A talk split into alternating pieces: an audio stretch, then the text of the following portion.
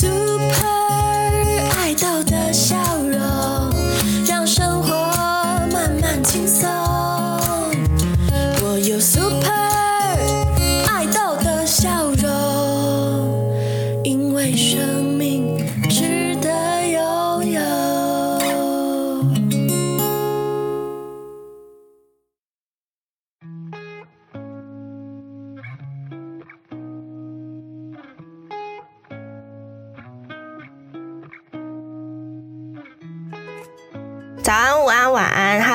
今天过得好吗？我是第二季的主持人拉拉，今天是九月二十九号，星期五，第二季的第二集哦。今天是中秋节，大家应该正在愉快的放假中吧？不知道大家有没有去烤肉呢？感觉最近的烧肉店应该都蛮不好定位的哦。那拉拉自己今年呢是没有去烤肉，打算跟朋友们聚在家里面订外送，一起打打游戏、看影片来度过这次的连假哦。那烤肉呢，大部分都是在户外烤嘛，也有部分的人可能会选择在溪边一边玩水一边烤肉。那如果是有去溪边的同学呢，一定要注意安全哦，戏水注意安全。那如果大家有什么好玩的事情，也可以到我们资源教室的脸书粉丝专业跟我们分享哦。我们每集上架的时候都会在粉丝专业发布贴文。好啦，那分享完中秋节的部分了，我们就来进入今天的主题——孤单的青春。本集是由东吴大学资源教室的同学到台北广播电台进行录制的哟。让我们来听听为什么同学会用孤单来形容自己的青春。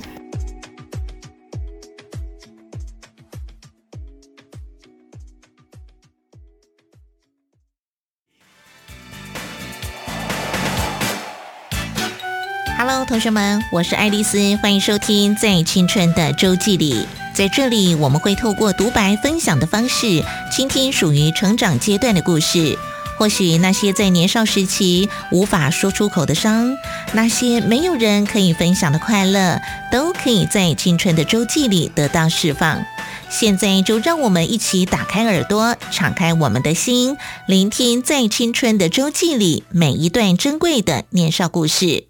大家好，我是十五岁的玉山。今天的周记颜色是灰黑色的，因为在校内人际处理的不是很好。我本身又是身心障碍的同学，能够跟同才的交流不多。我觉得自己或许就是要在这孤单的世界一直生活下去到死，很希望迎接死亡这件事情，就很幸亏我有找到让自己抒发的管道。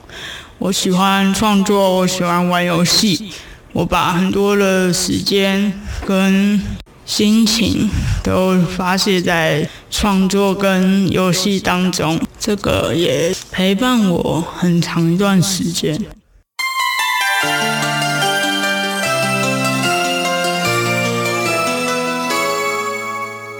今天青春周记的主角于山，他在十五岁那一年写下了灰黑色的周记。十五岁的他很孤单，青春年少的他没有对未来的期待与盼望，却希望迎接的是死亡。是怎么样的年少经历让于山失去了信心和希望呢？一起来聆听于山的青春怎么说。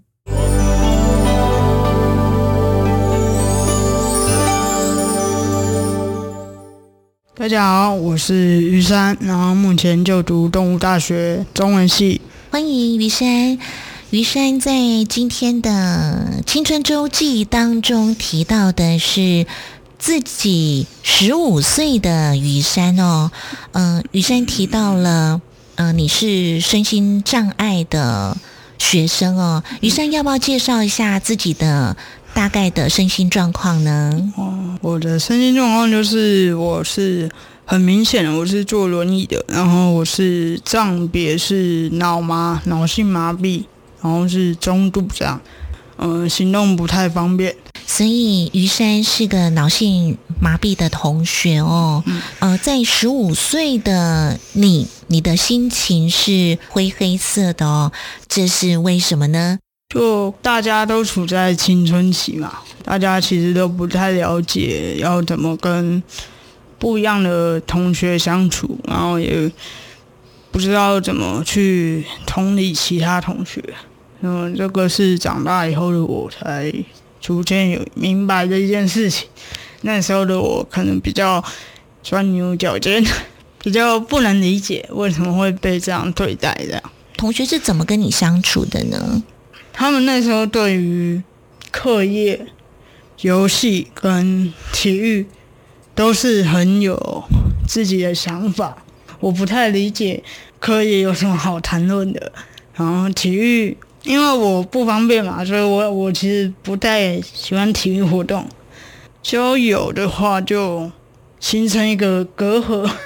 所以你才会提到，你那时候觉得自己的世界是很孤单的，或许就这么一直的孤单下去了。是的，我我那时候一直觉得说，我的世界应该就是灰黑色为主，然后身边没什么朋友。就自己一个人，嗯，来这世界上看一看，然后到了一定的年纪就会就离开这个世界。那时候很希望迎接死亡这件事情。嗯，对所以要问一下于山了，你那时候十五岁的你没有办法融入大家，那以十五岁的同学来说的话，其实也不知道如何跟身心障碍的同学来相处，所以那时候的于山其实是不快乐的。那你那时候在你的心理和生理造成什么样的影响？你有想不开的念头吗？有啊，一直都有。一直到现在都有，只是现在牵挂的东西很多，死亡已经不是第一选项。我觉得有些事情就是过了那个坎就没什么事情了，就没有什么事情可以再阻断你的路，阻断你想要走下去的想法，没有。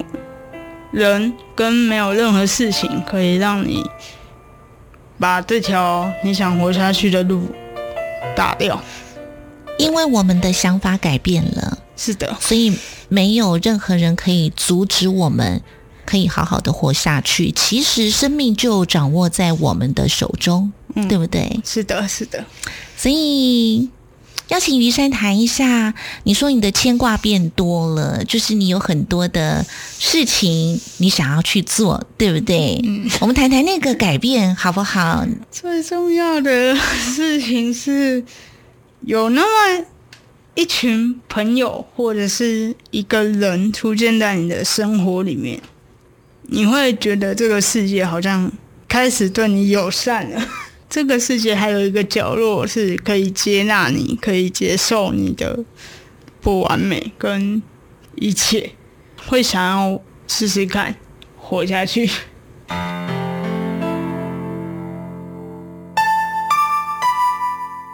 我们发现了自己的生命是被这个世界接纳的，而且于山有了朋友，不再感到孤单，就不再是一个人。自己想解决方法，你可以找几个朋友，然后坐下来吃个茶，吃个小点心，一边讨论未来，一边开玩笑。就是当有朋友了之后，发现其实我们生活当中有很多的事情是可以分享的，不管是开心的事情，或者是不开心的事情。当有朋友可以分享、可以诉说的时候，其实很多让我们困扰的事情，在那个当下似乎都释放出来了哦。对。嗯，很想问一下于山的是哦，你在十五岁的时候，呃，生命是如此的不开心哦，然后也觉得很孤单。那你这样子的一个心情，你有？告诉家人，或者是告诉老师，或者是有跟某一个同学说出你的想法吗？我这么说好了，十五岁的我很孤单，很孤僻，因为没有人理解，也没有人去支持那个时候的玉山，亲朋好友没有办法解决，也没有办法诉说，他只能自己憋着，自己用创作去抒发他自己的不愉快跟难受，然后一天过一天，就慢慢的等待死亡。嗯，所以十五岁的于山其实很苦，找不到可以诉说的人。对，是的，他很辛苦，然后也很痛苦，每天都想着要怎么离开这个世界，怎么逃避他所讨厌的一切跟病痛。那时候的身体也非常的不舒服吗？除了人际关系之外，我们谈一谈生理的问题。最主要是心理的毛病比较多。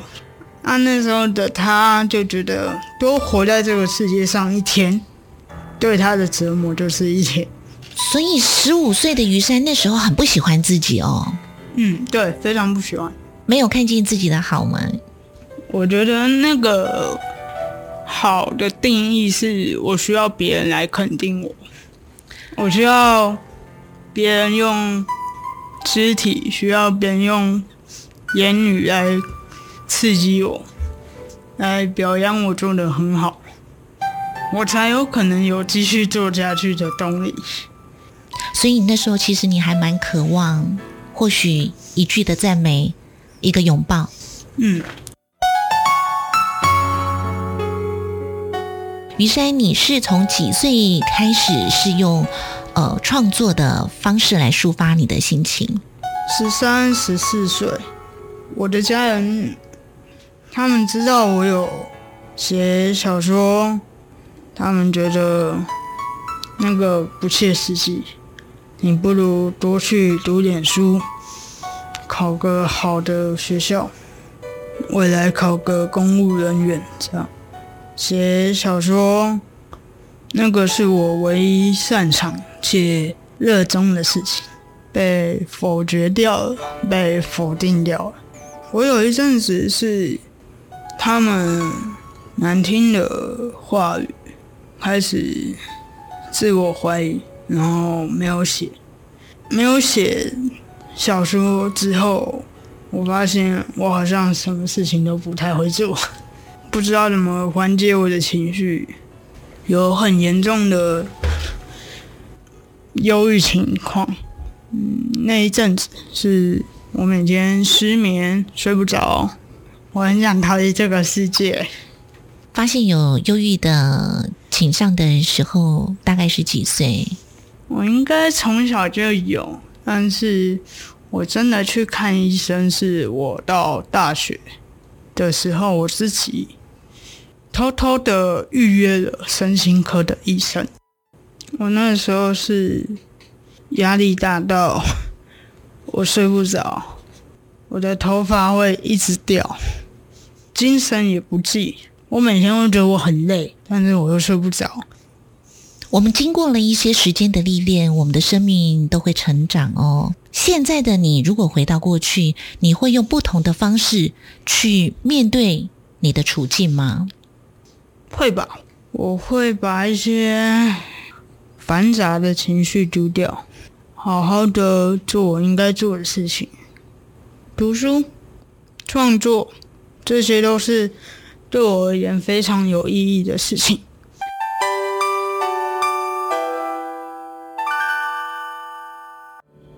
现在于山几岁？刚过二十五岁生日。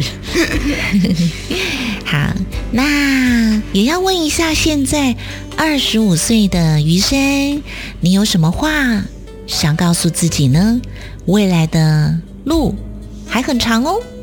我想对现在的女生说：“你不蠢，你也不是一个笨笨的人，你只是有点太紧张了。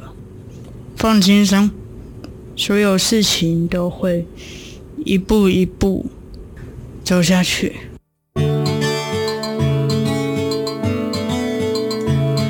十五岁的。余生所写下的心情周记的颜色是灰黑色的哦。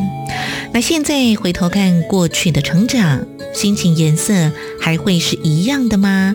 如果不同的话，那是什么颜色？余生，我现在的颜色呢，已经不是十五岁的时候的灰黑色，我现在的颜色是有一点点带着浅浅的紫色的，终于有一点点光透进来。改变呢，就是因为我证实了我自己我有病这件事情，不管是生理还是心理，我都有病。是的，我接受了这样的自己，身边也有一群能够接受这样的我的朋友。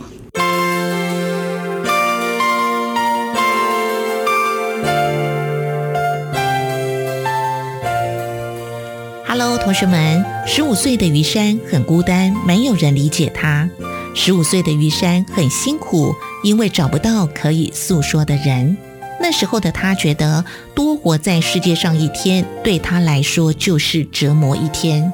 他从小就有忧郁的倾向，但是到了大学才偷偷的预约身心科医生。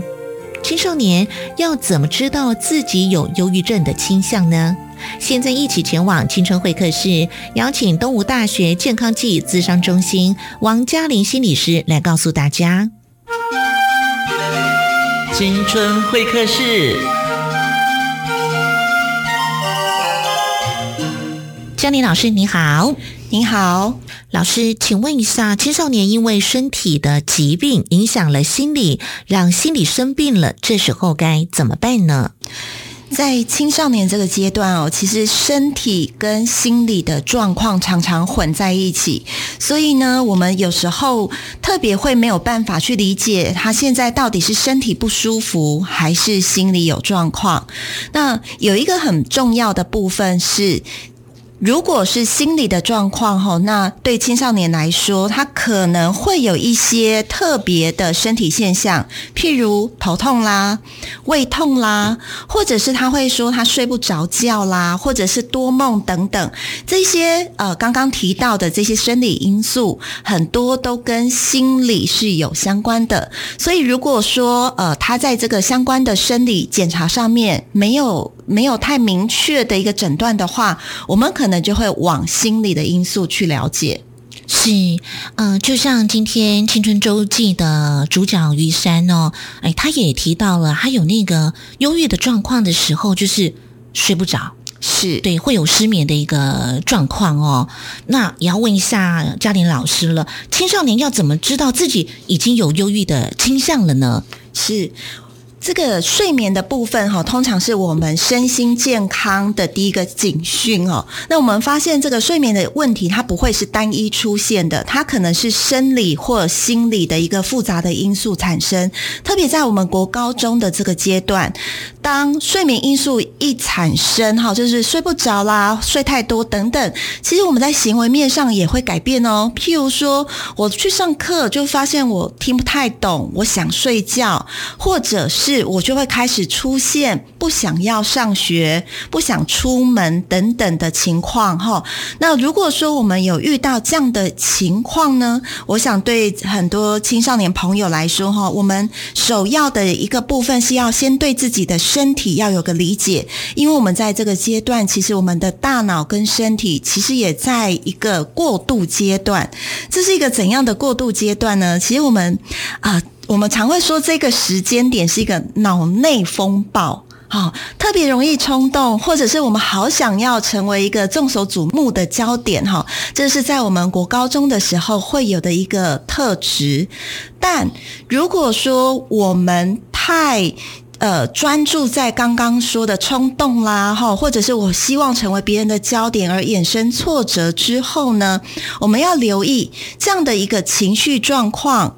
有没有对我们的学习、人际关系、以及生活造成影响。所以刚刚提到，这就是一个呃很重要的一个评估因素。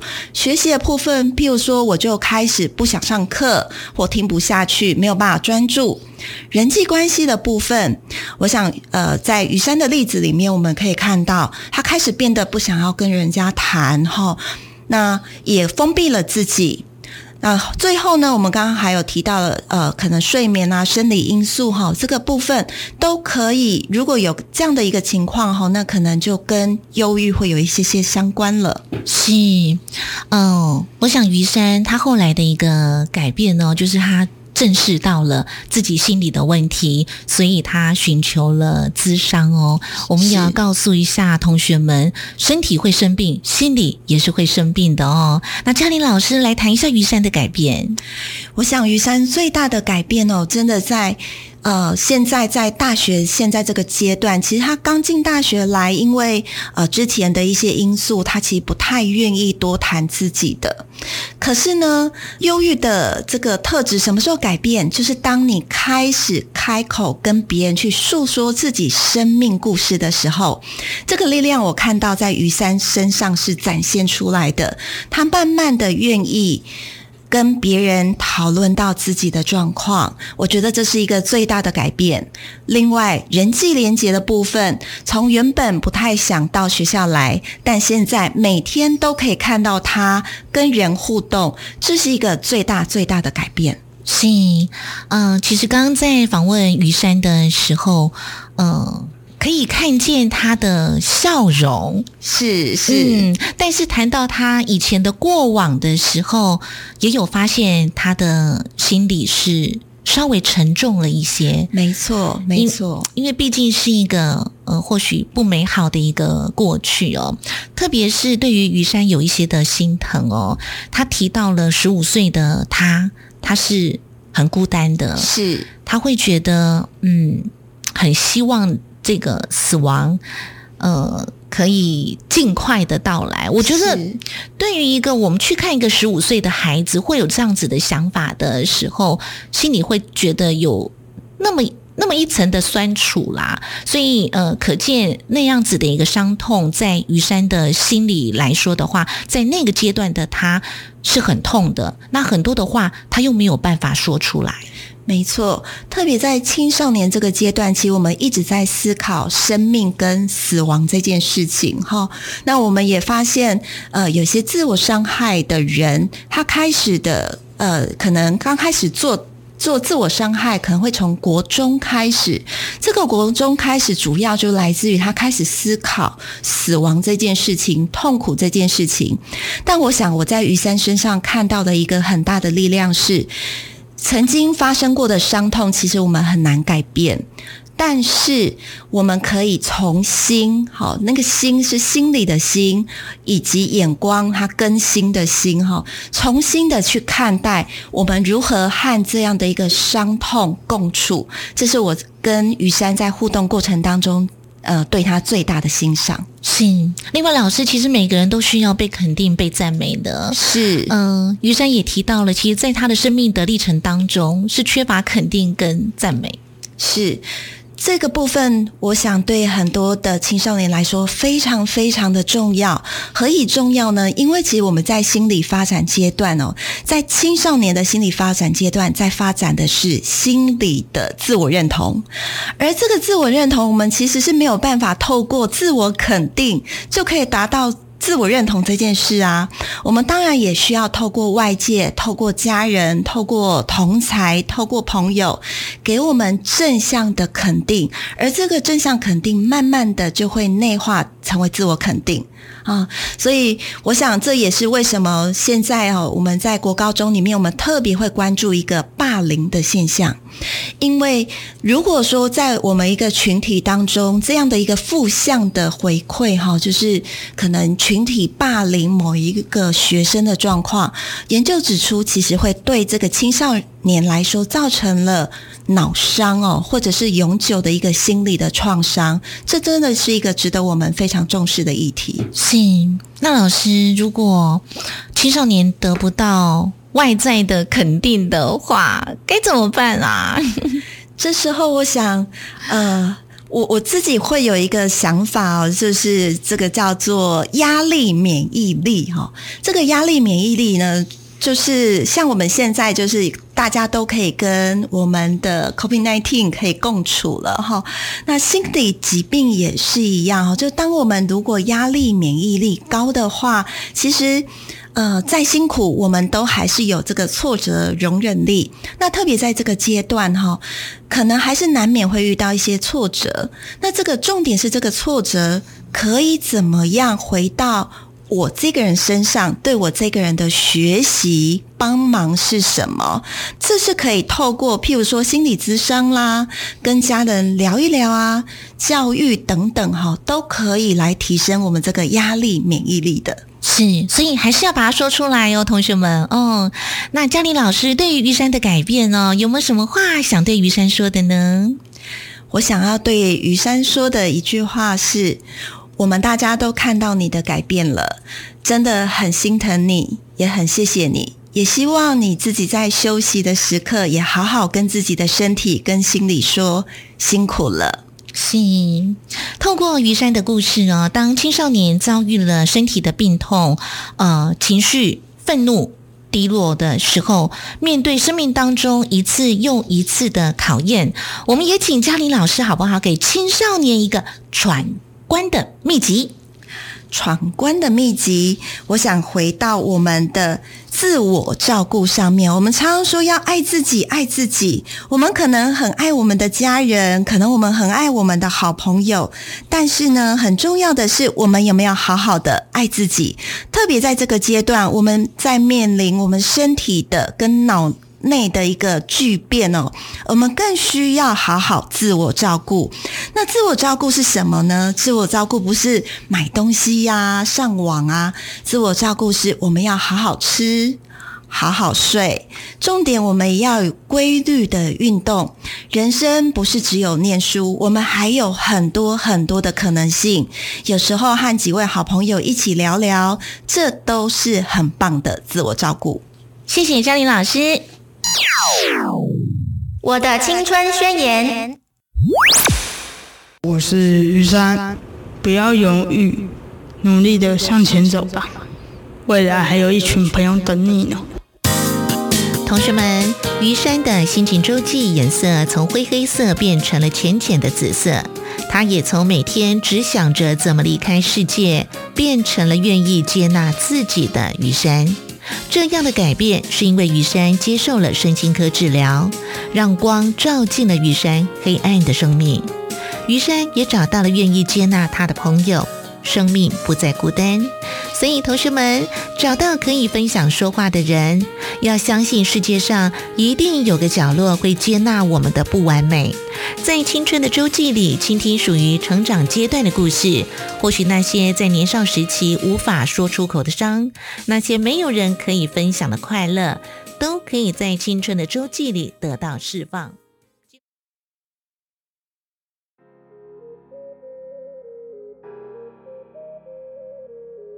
好的，那希望借由第一集跟第二集的内容，让大家都了解到资源教室的学生一路成长过程中会遇到什么样子的艰辛。那以上呢就是今天的东吴问讲，我们十月六号见喽，下一集见，拜拜。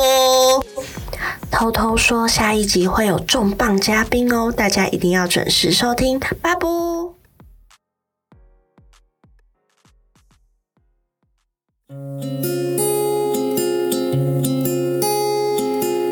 我们都是